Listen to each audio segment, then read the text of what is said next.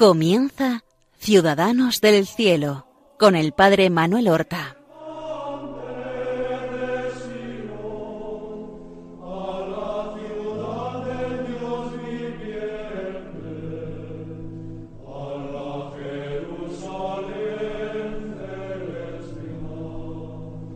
Muy buenos días, queridos oyentes. Damos comienzo a una nueva emisión de nuestro programa Ciudadanos del Cielo. Ya hemos podido admirar a lo largo de una serie de más de ciento treinta programas la vida de muchos santos y este que estamos estudiando desde hace un par de semanas, San Benito José Labre, es un santo muy especial, un santo que vivió una buena parte de su vida como peregrino, mendicante. A los ojos del mundo de la sociedad era alguien totalmente despreciable, como vamos a ver, pero él respondía a una vocación particular que había recibido de Dios. No era un hombre inculto, era un hombre cultivado, que, como he dicho en algún programa anterior, llevaba en su zurrón, junto con las limosnas, los mendrugos que le daban para comer. Él llevaba un ejemplar de los santos evangelios y el breviario en latín que él rezaba y también un ejemplar del Kempis de la imitación de Cristo.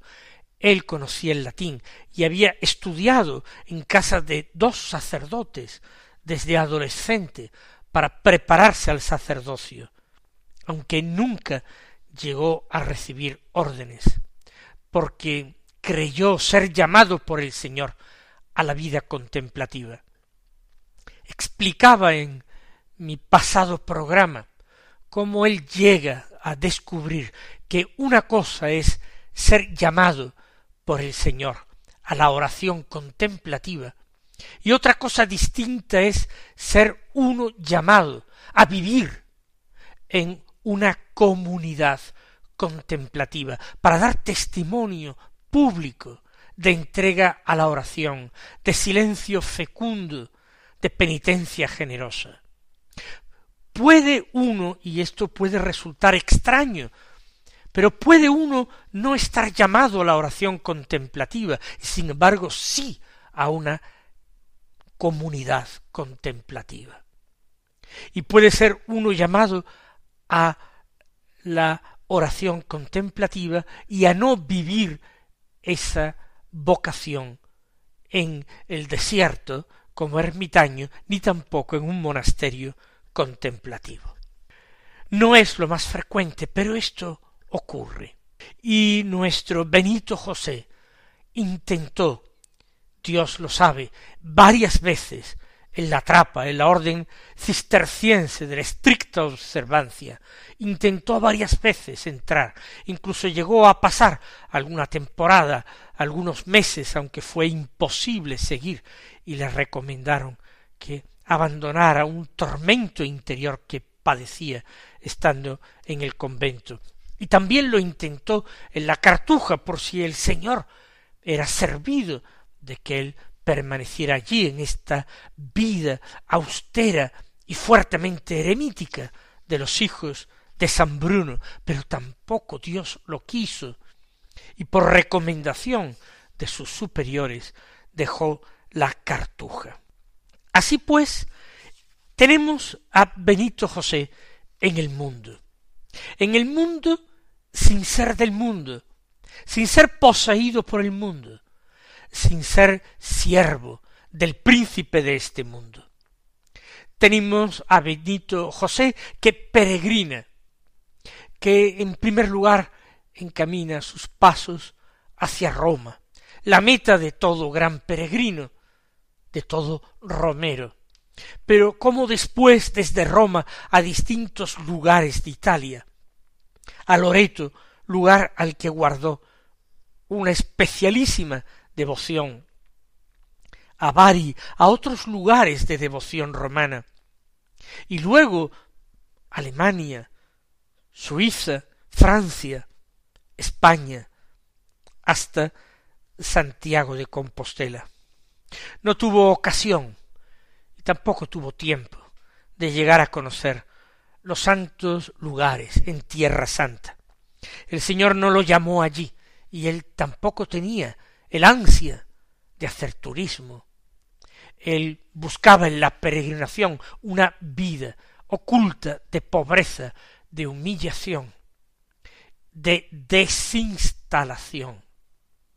Eso es lo que buscó, la penitencia vivida, no en las austeridades de un convento, de una regla muy exigente, como la de la trapa o la de la cartuja, sino esa penitencia fortísima que implicaba tener que dormir al raso prácticamente todos los días y alimentarse mal de limosnas, un día tras otro.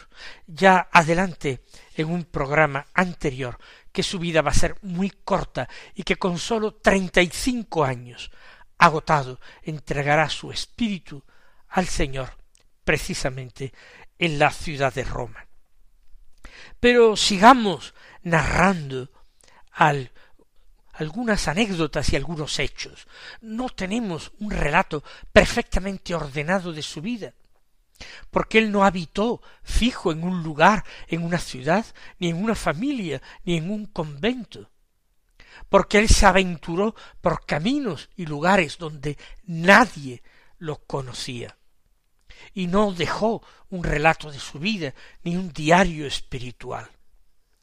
Él vivió la pobreza de espíritu tanto como la pobreza material.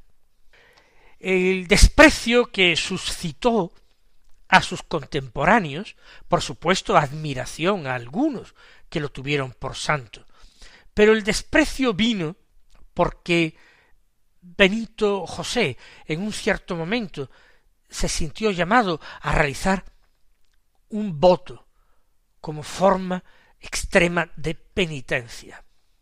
El voto en principio de, digámoslo así, aunque resulte extraño, de no lavarse, no pensemos que era un hombre sucio ni desaseado. Él había vivido hasta su juventud en la casa de un sacerdote con cierto refinamiento. Un hombre dedicado a los estudios. Para él tendría que ser un sufrimiento grande saberse sucio, maloriente. Sabía que muchas personas que se acercaran a él lo iban a rechazar como una compañía desagradable. Pero él buscó el buen olor de Cristo, despreocupándose de todos los otros. Él no reputó como algo extraordinario mantener una apariencia cuidada, porque supo perfectamente que quien se cuida de la buena apariencia y del buen olor no puede amar a los pobres, porque no soporta tampoco el olor de los pobres. Y en aquel tiempo aquello era francamente desagradable. Pero además fíjense ustedes que él vive en los albores de la Revolución francesa. Es el siglo de las luces, es el siglo de la enciclopedia.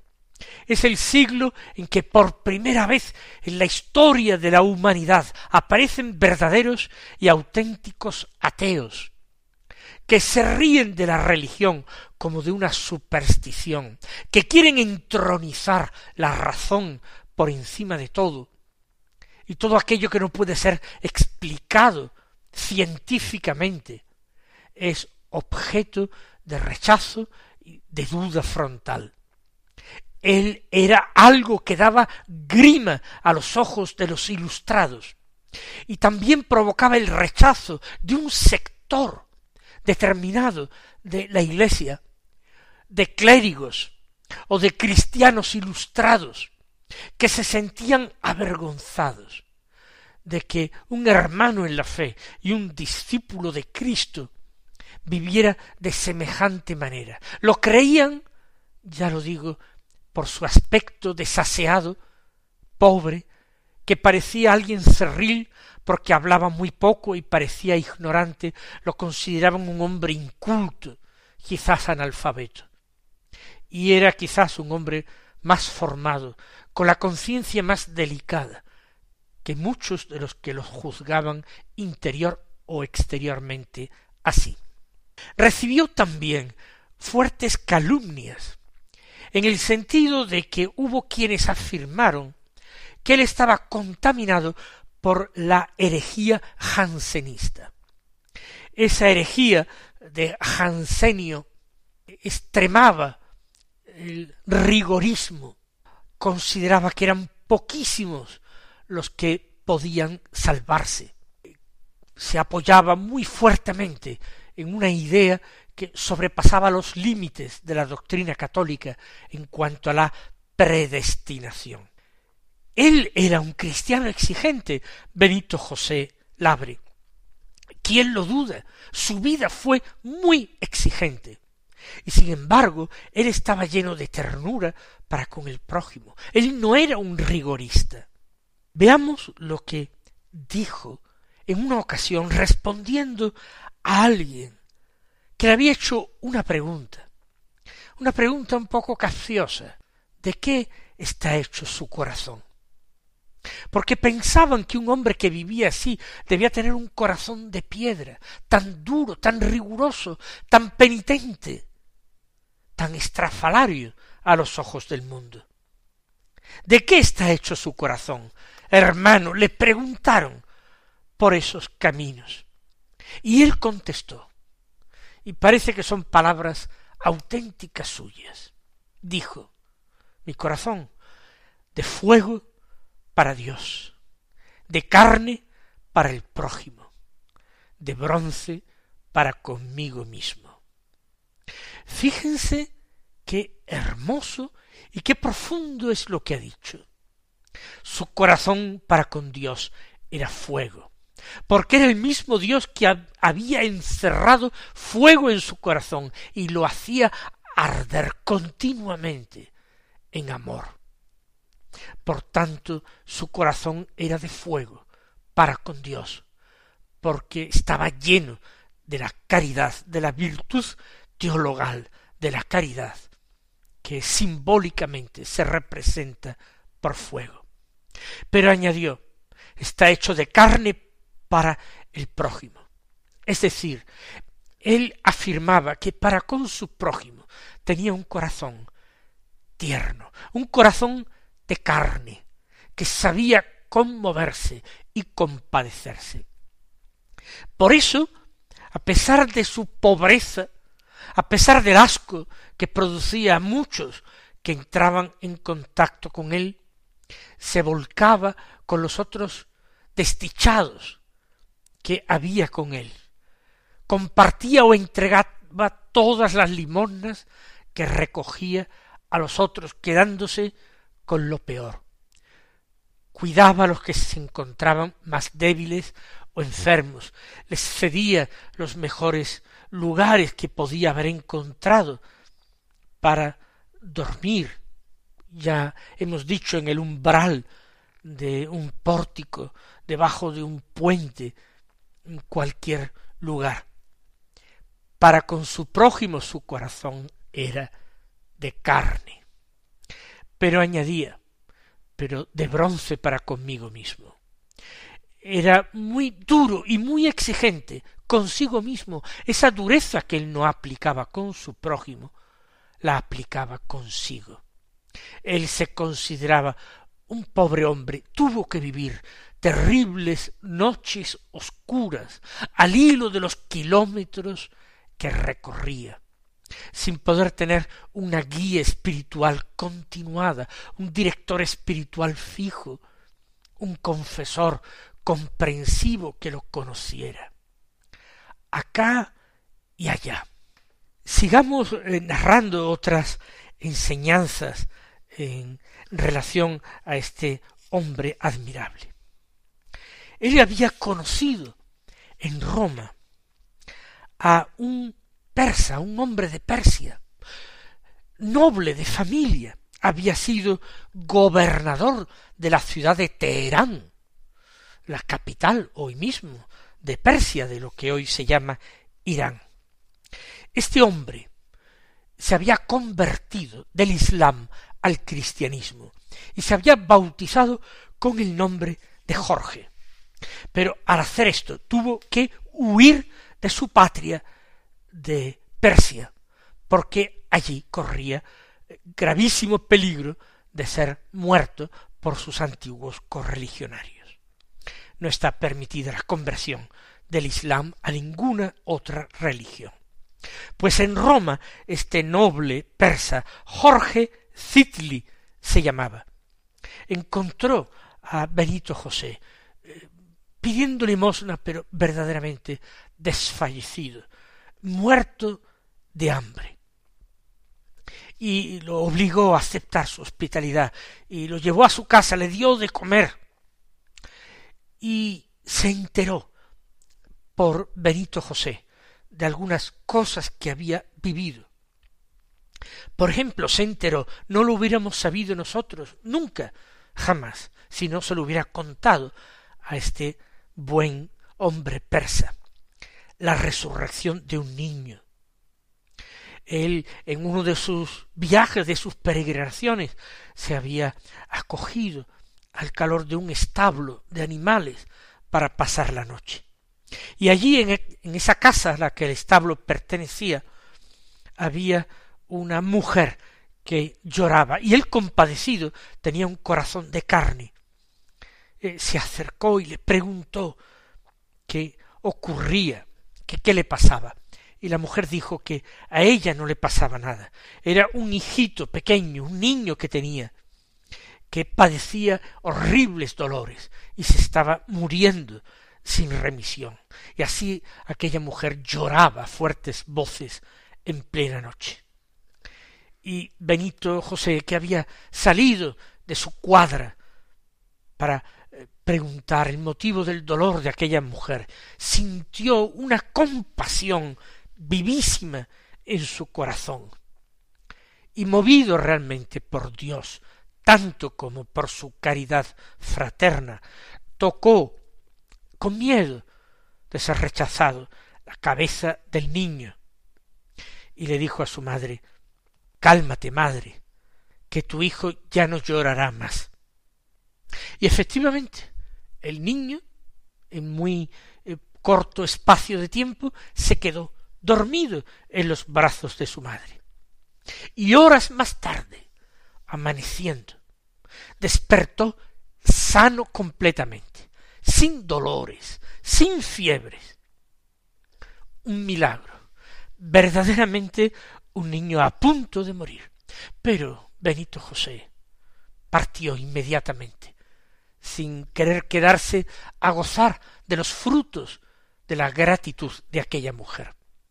Aquella mujer no sabía siquiera qué hombre le había socorrido, y él no se quedó allí. Pero Benito José se lo contó a aquel noble persa y por eso nosotros lo conocemos. Pero vamos llegando casi al final. En el año 1777, en medio de desprecios, rechazos, también de muchísimas noches al raso, con humedad, con frío, hambre, pero hambre absoluta. El cuerpo de Benito José se encuentra muy, muy desgastado. No ha llegado siquiera a los treinta años. Había nacido, recuerden, en marzo de mil setecientos cuarenta y ocho. Por tanto, tiene veintinueve años y muchos meses ya, pero veintinueve años y muchos meses. Y su cuerpo estaba agotado llegó a Roma después de uno de sus viajes y peregrinaciones, y no pudo ponerse en marcha de nuevo, se quedó en Roma. Allí se movía de un lugar de devoción a otro, de una basílica a otro, de una iglesia a otra, orando y postrado, pero sin poder emprender aquellas caminatas de tantos kilómetros.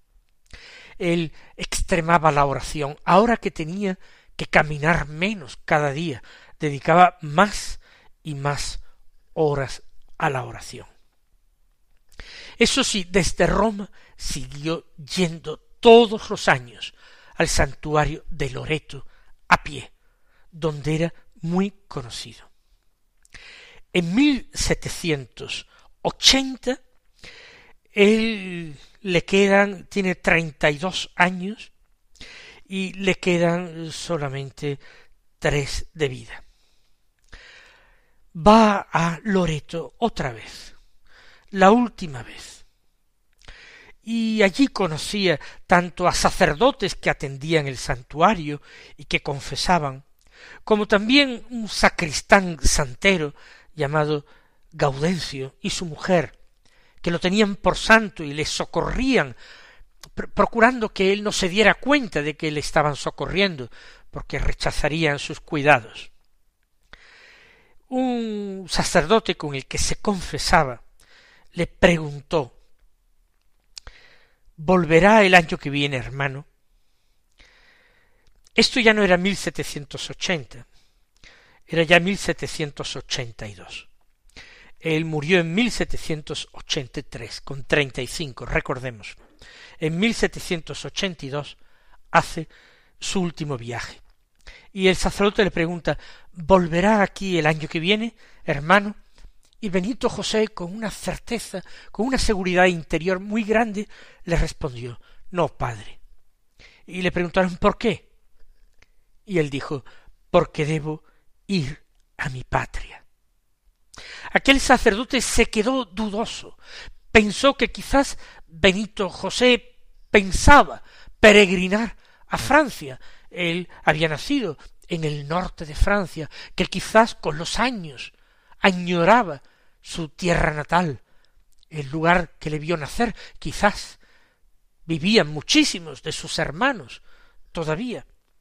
Se quedó dudoso, pero él no hablaba de su patria de la tierra. Él ya no tenía patria en la tierra, sino que anhelaba la patria del cielo.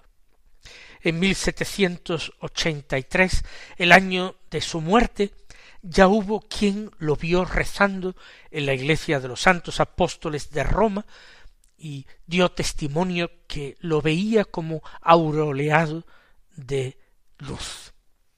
De hecho, un día después de la oración en la iglesia, un miércoles santo, llevaba menos de un mes que había cumplido los treinta y cinco años, saliendo de la iglesia desmayado de hambre y de debilidad, rodó por la escalinata de la iglesia, se apresuraron a socorrerlo. Un carnicero de Roma, que era amigo suyo y devoto suyo, se lo llevó a su casa. Allí recibió la extromución y la madrugada del miércoles al jueves santo, mientras se repicaba en Roma por el jueves santo, murió, murió para este mundo. No me digan ustedes que no es una vida singular la de Benito José Labre. Mis queridos hermanos, que el Señor os colme de sus bendiciones. Y hasta otra semana.